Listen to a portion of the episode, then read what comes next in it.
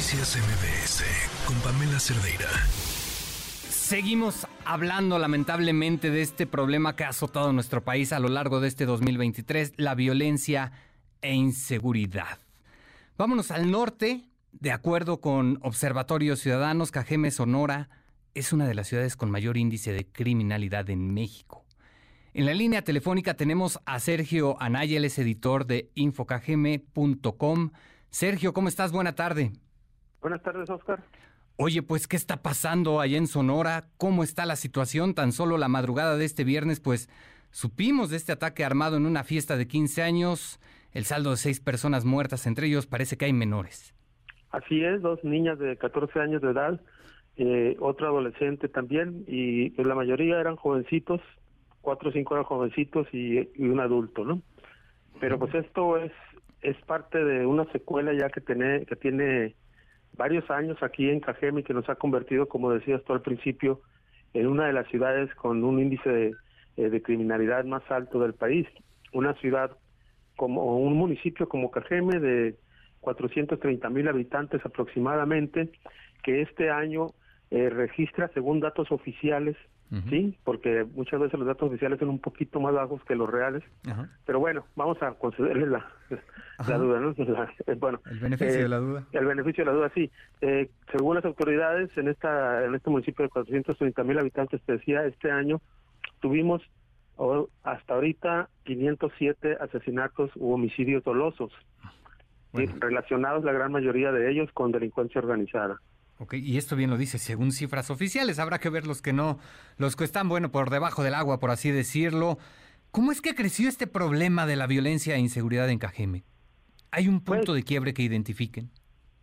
Bueno, sí, eh, eh, esto empieza, es una ola que tiene ya varios años, se vale decirlo, no es ni, ni de este sexenio, eh, ni en la administración estatal tampoco actual, pero se ha recrudecido, sí, en los últimos años. de, 2020 para acá se ha recrudecido.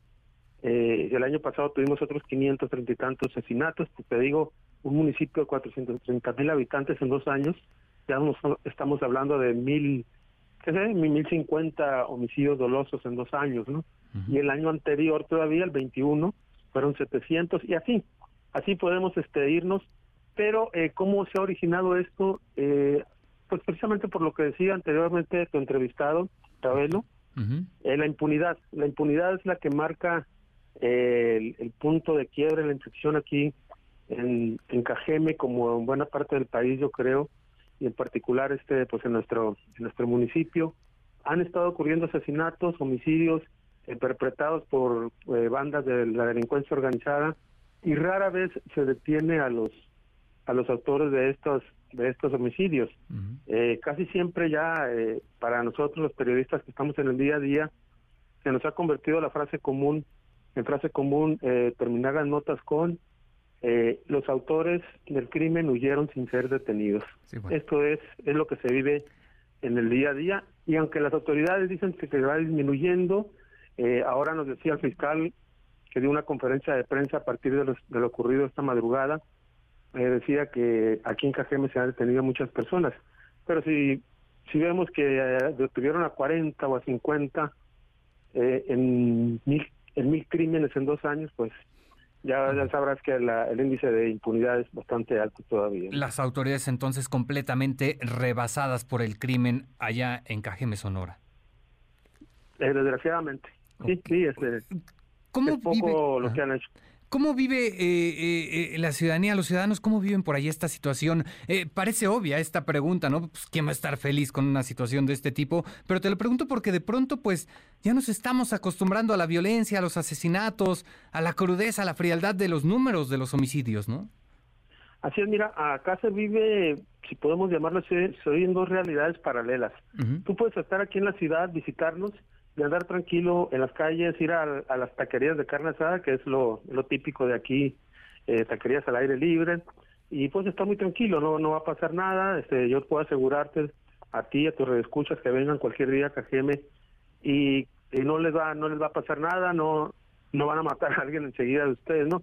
Pero es una realidad paralela a la otra donde sobre todo gente de, de las orillas, como les llaman en algunas partes, ¿no? De las colonias populares, eh, son la gran mayoría de las víctimas en estos enfrentamientos.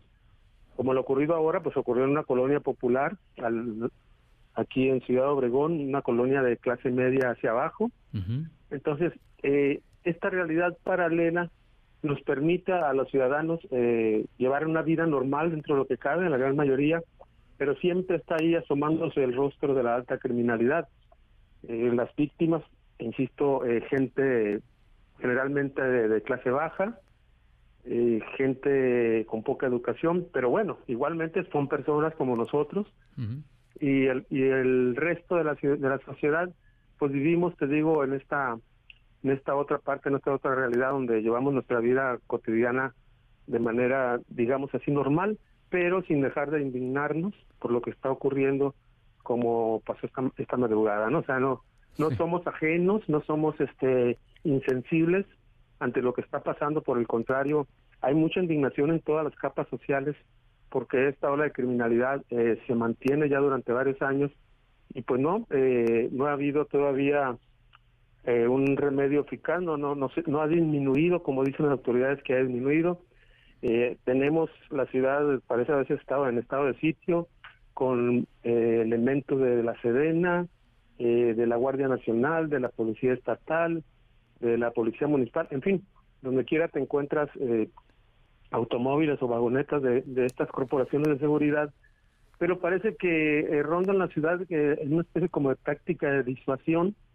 táctica de disuasión que no disuade a nadie, ¿no? Porque se siguen cometiendo los crímenes.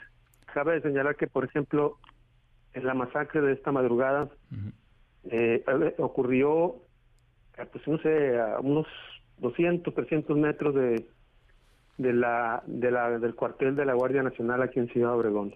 Híjole. Bueno, delicadísima, delicadísima sin duda la, la, la situación que se vive allá en Cajeme, Sonora. Sergio Anaya, te agradezco mucho, muy buena tarde y bueno, que pases un feliz año, que vengan cosas mejores este 2024. Hasta pronto, Oscar, y eso esperamos para todos. Hasta luego, un abrazo, Sergio Anaya, editor de infocagm.com.